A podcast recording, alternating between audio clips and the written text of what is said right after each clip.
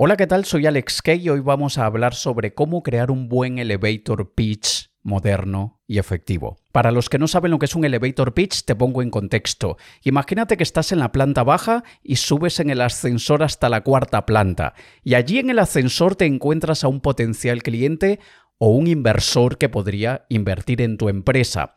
Y tienes ese tiempo que dure el viaje del ascensor de la planta baja hasta la cuarta planta para poder explicarle a esa persona qué haces, para quién lo haces y cómo lo haces. Esto no es la declaración de valor, una, un discurso mucho más extenso vendiéndote o vendiendo tu empresa, es algo muy cortito que debe captar la atención de esa persona y debe dejarlo con sed de querer saber más. La idea es que cuando ese ascensor llegue a la cuarta planta, esa persona te diga, apunta mi teléfono, llámame y vamos a conversar sobre esto con calma. Eso es un elevator pitch. Algunas personas erradamente, erróneamente, erradamente, no sé si estoy hablando portuñol, eh, erróneamente le llaman elevator speech, discurso de elevador, pero en realidad es pitch, P-I-T-C-H, de venta. Esa palabra quiere decir venta dentro de este contexto. Y vamos a ver primero, te voy a decir cosas que debes evitar cuando hagas tu elevator pitch. Obviamente tienes que saber muy bien qué es lo que haces, ¿no? Si estás en esa etapa de reinvención, de transformación y no tienes muy claro lo que haces, va a ser muy difícil que puedas crear un elevator pitch porque probablemente vas a cambiarlo muy rápidamente y, ni siquiera tienes la seguridad de a quién ni cómo. Así que vamos a imaginarnos que ya sabes perfectamente lo que haces, sabes muy bien cuál es tu modelo de negocio. Lo primero que te puedo recomendar que evites, que no hagas, es comenzar con ayudo a ta ta tal ta ta tal. Ayudo a emprendedores a conseguir tal cosa. Ayudo a mamás ocupadas a tal cosa. Ayudo a deportistas a... No. Antes, hace muchos años atrás, yo mismo en mis seminarios le recomendaba a las personas, haz tu elevator pitch y comienza con ayudo a. Pero eso ya no lo recomiendo a día de hoy. No lo recomiendo. Y no lo recomiendo por lo segundo que te voy a decir que evites, que es evita los clichés. Eso de comenzar con ayudo a, aunque es claro, simple, y podríamos decir que efectivo, se ha vuelto cliché y ya hace que parezca que no tienes ningún tipo de originalidad, que eres perezoso o perezosa, que eres uno más del montón, y la idea es que nos salgamos de ese montón. Por eso, en vez de decir ayudo a, comienza diciendo qué es lo que haces, pero ya dentro de unos minutos ya te voy a decir lo que debes hacer. En esta parte quiero concentrarme en lo que no debes hacer. Así que no comiences con ayudo a, evita los clichés. Tercero, no hagas que suene a un tablón de anuncios o clasificado. Y hay personas que hacen que suene de esta manera porque comienzan con busco a personas comprometidas con su éxito por favor, no hagas eso. Busco a personas que quieran perder 30 kilos en tres meses. No, eso de busco suena a que estás escribiendo un anuncio clasificado y esa no es la idea. Luego, si por casualidad tienes una promesa o declaración muy fantástica, algo muy asombroso, algo magnífico, vas a tener que respaldarlo muy rápidamente.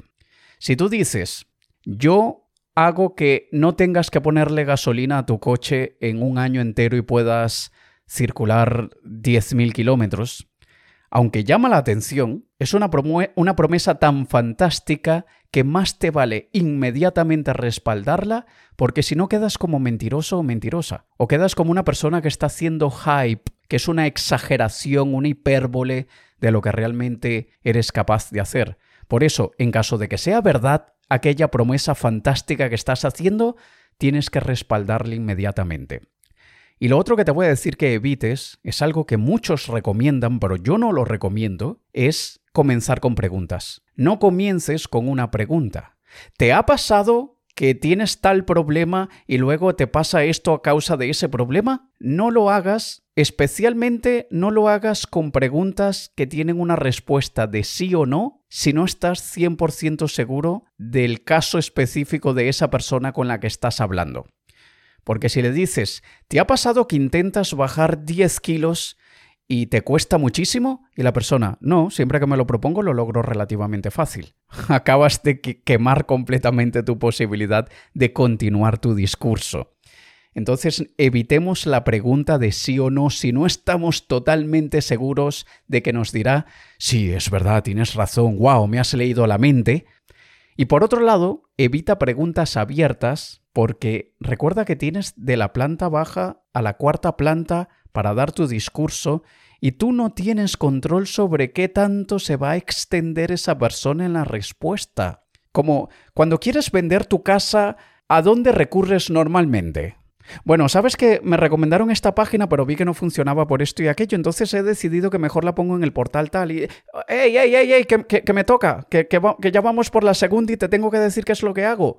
Así que evita comenzar con preguntas aunque mucha gente recomienda que empieces con preguntas. Eso yo lo dejaría cuando tienes tiempo, cuando sabes que tendrás al menos 5 o 10 minutos para hacer una presentación de venta y por lo tanto tienes ese lujo de hacer una pregunta abierta y si la persona se extiende, tú tendrías la posibilidad de dejar hablar a esa persona 20-30 segundos y luego hacer gestión del tiempo y buscar la manera más cortés y elegante de interrumpirla y tú poder continuar con tu presentación. Así que eso sería lo primero que te recomendaría que evites para que ya empieces con buen pie. Ahora, vamos a ver lo que sí debes hacer. Y vamos a ver como ejemplo mi elevator pitch. Actualmente sabes que estoy enfocado en la comunicación y estoy haciendo entrevistas y hoy en día, si alguien me dice que explique muy brevemente qué soy, no mi elevator pitch, sino qué soy, ¿eres marketer? No, ya fui marketer. ¿Eres músico? No, ya fui músico. ¿Qué soy hoy? Soy presentador y conductor. ¿Cuál es mi elevator pitch? Yo digo, aumento la visibilidad y autoridad de profesionales a través de entrevistas al estilo televisión. Diseño las preguntas que les permitirán brillar, los ayudo a preparar las respuestas, los entreno en comunicación para transmitir confianza y seguridad delante de la cámara y finalmente divulgo la entrevista a su público ideal. Ese es mi elevator pitch. 50 palabras, 19 segundos. Un elevator pitch tiene que ser cortito. En mi caso, creo que tiene 51 palabras. Y además creo que te acabo de meter una o dos palabras más porque me he inspirado. Pero sé que ha sido menos de 20 segundos. Estoy totalmente seguro que ha sido menos de 20 segundos. Y 20 segundos es probablemente dos plantas en el ascensor. O sea, he logrado desde la planta baja hasta la segunda planta. Y vamos a utilizar mi elevator pitch como esqueleto para cada una de las partes que debe tener, ¿vale? Entonces veamos. Primero, debes empezar con el beneficio. En mi caso, aumento la visibilidad y autoridad. Ese es el beneficio. Luego, incluye el público objetivo. Y no tiene que ser súper específico, no tiene que ser lo que llamamos el buyer persona, que es una descripción muy detallada de quién es nuestro público ideal. Tampoco es lo que llamamos el avatar. Por eso yo, como sé que tengo muy poquito tiempo, digo, aumento la visibilidad y autoridad de profesionales. Esa fue la palabra comodín que yo encontré para abarcarlos a todos, porque en realidad yo aumento la visibilidad y autoridad de emprendedores, de ejecutivos, de artistas, de autores, de escritores, y la palabra profesionales los abarca a todos. Si yo sé que en vez de cuatro plantas tengo ocho, probablemente diría aumento la visibilidad y autoridad de emprendedores, ejecutivos y autores a través de entrevistas al estilo televisión. En vez de decir profesionales, soy un poquito más específico y por eso, tip adicional, un consejo adicional es, ten varias versiones de tu elevator pitch. Ya de hecho te voy a decir cómo yo cambio una de las partes que viene a continuación. Luego de que hemos empezado con el beneficio y hemos incluido el público objetivo al que le damos ese beneficio, debemos incluir el vehículo. ¿Cómo llegamos a ese destino? ¿Cuál es, cuál es el, el método? ¿Cuál es la herramienta? para llegar a eso? ¿Cómo yo aumento la visibilidad y autoridad de profesionales? A través de entrevistas al estilo televisión, una entrevista estilo telediario, una entrevista como la que te haría CNN, ABC, CBS, Euronews eh, o Telemundo o, cualquier otro canal de televisión, de aquellas entrevistas remotas por satélite o presenciales, también como las que se hizo famosa Oprah o como las de el programa La Resistencia de España o Chester eh, en España o eh, Jaime Baylis en Latinoamérica o Ismael Cala las que hacía y las que hace actualmente. Entonces, e, es ese el vehículo para ayudar a aumentar la visibilidad y autoridad. Ahora, lo siguiente que debes incluir es atacar a las objeciones de alguna manera o bien sea tu objeción principal o varias de tus objeciones. En mi caso, cuando yo le decía a mis clientes potenciales, te haré una entrevista al estilo televisión para que aumentes tu visibilidad y autoridad, se creaban un montón de historias y discursos internos que no les permitía interesarse más y que me quitaba a mí la posibilidad de, ayudarles. Porque decían, no, pero es que... Mm, es que ya yo he hecho Instagram Live o Facebook Live o entrevistas a través de Zoom. Fueron fatales las preguntas que me hicieron. Esto es sobre todo pasa mucho con los autores. Yo tengo varios clientes que son autores y me dicen, Alex, las entrevistas que me consiguió el editorial en medios muy potentes, en estaciones de radio muy potentes, en diarios, en periódicos potentes, pero las preguntas eran terribles. Eh, me, hacían preguntas que no tenían nada que ver conmigo ni con mi libro, se desviaban por la tangente haciéndome preguntas de casos que estaban pasando actualmente en el mundo y que yo no tenía nada que ver, quizá de alguna manera se relacionaba con lo que hacía, pero no tenían nada que ver conmigo. Entonces ese era uno de los obstáculos. Las preguntas de este tipo de entrevistas generalmente son muy malas. Por eso yo les incluyo en mi elevator pitch. Yo diseñaré las preguntas que te permitirán brillar. Luego tenía otra objeción. Ya, genial, pero yo me conozco y seguro, por más buena que sea la pregunta, no voy a saber responderla de forma inteligente. O posteriormente, cuando veo la entrevista, digo, ostras, ¿por qué no dije tal y tal cosa? Se me olvidó decir esto o aquello. O me expliqué muy mal, eso no era lo que yo quería decir y ahora parece que hago otra cosa que no es lo que yo hago. Entonces ya derribo esa objeción con yo te ayudo a preparar las respuestas. Yo voy a preparar las preguntas que te harán brillar y luego te voy a ayudar a preparar las respuestas. Entonces, acabo ya de eliminar dos objeciones que tenían mis clientes potenciales en mente. Pero luego tenía otra. Ya, sí, genial, pero yo sé que yo sé las preguntas que me vas a hacer y, y, luego me vas a ayudar a preparar las respuestas, pero luego yo veo la grabación y estoy ahí como un imbécil mirando al abismo, no sé qué hacer con mis manos, no sé qué hacer con la cabeza, no sé cómo, cómo lucir natural y, y se nota que estoy nervioso. No te preocupes, yo te entreno en comunicación para que transmitas confianza y seguridad Acabo de derribar otra objeción. No te tienes que preocupar con eso porque la práctica hace al maestro y vamos a practicar esa entrevista para que lo hagas muy bien y te voy a dar los tips para que muestres mucha confianza y seguridad al hablar. Acabo de eliminar esa objeción. Y luego tenía otra objeción y es con la que termino. Ya, genial, tengo una entrevista magnífica con preguntas geniales, respuestas muy bien preparadas, muy buena práctica en la comunicación, en la oratoria, pero luego no lo ve ni Dios. La vio mi hermana, mi madre y mi pareja, no la ha visto nadie más. No te preocupes, porque yo divulgaré tu entrevista a tu público ideal. ¿Que tu público son madres solteras? le haremos difusión delante de ese público. Que tu público son emprendedores en, en, la India, le haremos difusión a ese público.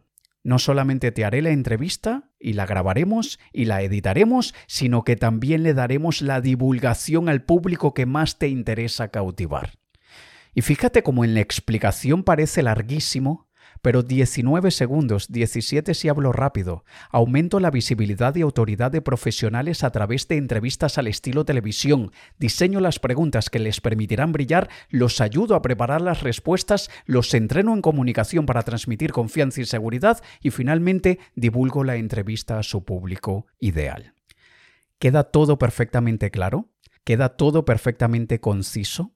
Voy por la segunda planta y todavía tengo tiempo de que la persona me diga, ah, pues mira, qué interesante. ¿Sabes que sí? Fíjate que me ha pasado que me cuesta venderme porque hoy en día con tanto ruido, tanta gente grabando vídeos, tanta gente haciendo reels o TikToks o, o live, me cuesta que me escuchen. Y cuando tengo la oportunidad de que me escuchen, es un pésimo discurso. O cuando me invitan a un Instagram Live de una cuenta que tiene 100.000 seguidores y estoy sumamente contento porque voy a poder exponerme ante ese público tan grande, veo que las preguntas eran fatales, yo lo hice fatal o, lo que sea. Y ahí dejo que la persona desarrolle si quiere y luego cuando ¡pling! llegamos a la cuarta planta, oye, quédate con mi contacto. O la persona dice, oye, eh, dame tu contacto y vamos a hablar de esto luego. Ya está, ese es el elevator pitch.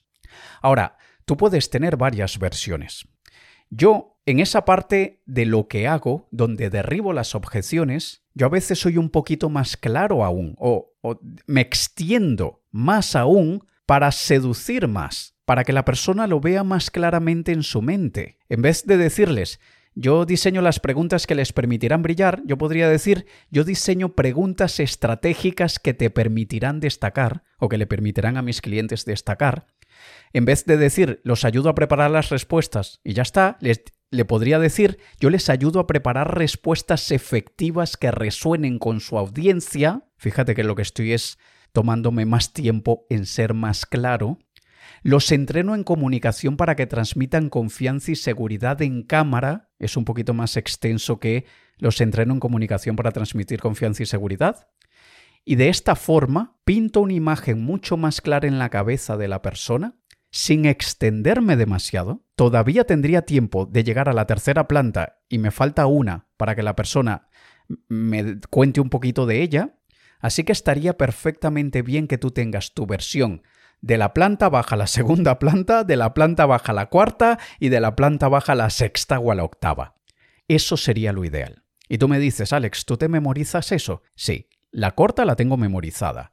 Y una de las cosas que te voy a recomendar es que por más memorizada que la tengas, haz que suene natural. Obviamente yo te he dicho la mía ya tres veces y ya suena a, disco rayado y suena a robot porque eh, lo, he, lo, he, repetido muchas veces, pero si me escucharas una única vez desde la planta baja hasta la tercera planta, no te suena a que la tengo súper practicada. Y aquí lo que queremos es dar la suficiente información para que la persona nos diga quiero hablar contigo. Tenemos que hablar. Eso es lo único que buscamos. ¿Podríamos ser lo más sofisticados del mundo? No hace falta. Lo, le, le debemos dar muchísima más prioridad a la brevedad, a la claridad y obviamente aplicando técnicas de venta. Y ya te he dicho que debes incluir para aplicar estas técnicas de venta. Quédate con lo más importante, comienza con el beneficio, incluye a tu público objetivo en esa declaración que estás haciendo, incluye el vehículo, el cómo, y derriba la o las objeciones que la persona pueda tener. No es un discurso de cinco minutos, no es un vídeo de venta de tres minutos. Esto lo puedes usar no solamente en un ascensor, esto lo puedes usar en aquellos eventos de speed networking donde vas pasando entre compañeros para que cada uno explique qué es lo que hace. Lo puedes hacer en reuniones mastermind. Lo puedes hacer cuando conoces a alguien en una fiesta. Esto es algo que tú tienes que tener allí en la punta de la lengua. Cuando alguien te pregunte, hola, ¿qué tal? Oye, ¿y tú a qué te dedicas? Bueno, yo soy presentador y conductor y en mi caso aumento la visibilidad y autoridad de profesionales a través de entrevistas al estilo televisión y pa pa pa pa pa, pa y sigo. No voy a aburrir a la persona porque me demoro 18 segundos en decir esto. Y me demoro 18 segundos porque lo tengo preparado, estudiado, memorizado y ya lo he hecho muchas veces. Tú probablemente, sin la preparación, sin el estudio y sin memorizarlo adecu adecuadamente, te vas a tardar 40 segundos o más. ¿Te ha pasado que escuchas el elevator pitch de otra persona y te estás durmiendo porque la persona lleva minuto y medio hablando?